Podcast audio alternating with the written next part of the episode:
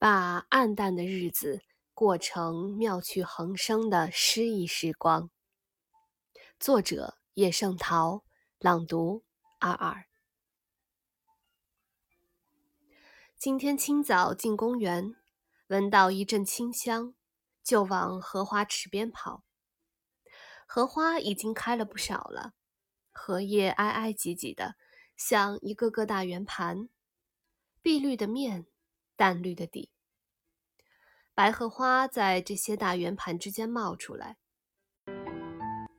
有的才展开两三片花瓣儿，有的花瓣儿全都展开了，露出嫩黄色的小莲蓬，有的还是花骨朵儿，看起来饱胀的，马上要破裂似的。这么多的百合花，有姿势完全相同的吗？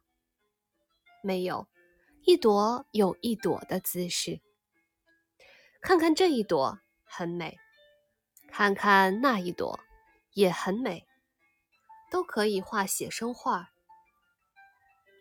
我家隔壁张家挂着四条齐白石老先生的画，全是荷花，墨笔画的。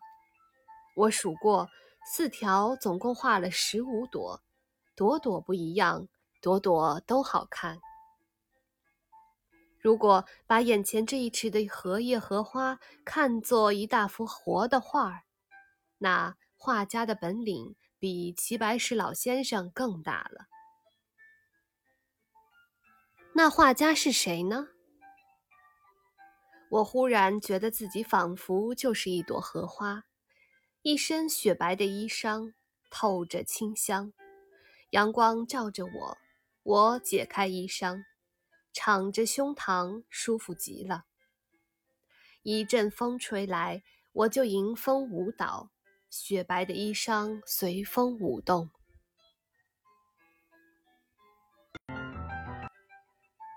我是你们的主播尔尔，我在远隔万水千山之外的德国，用声音带给你们祝福。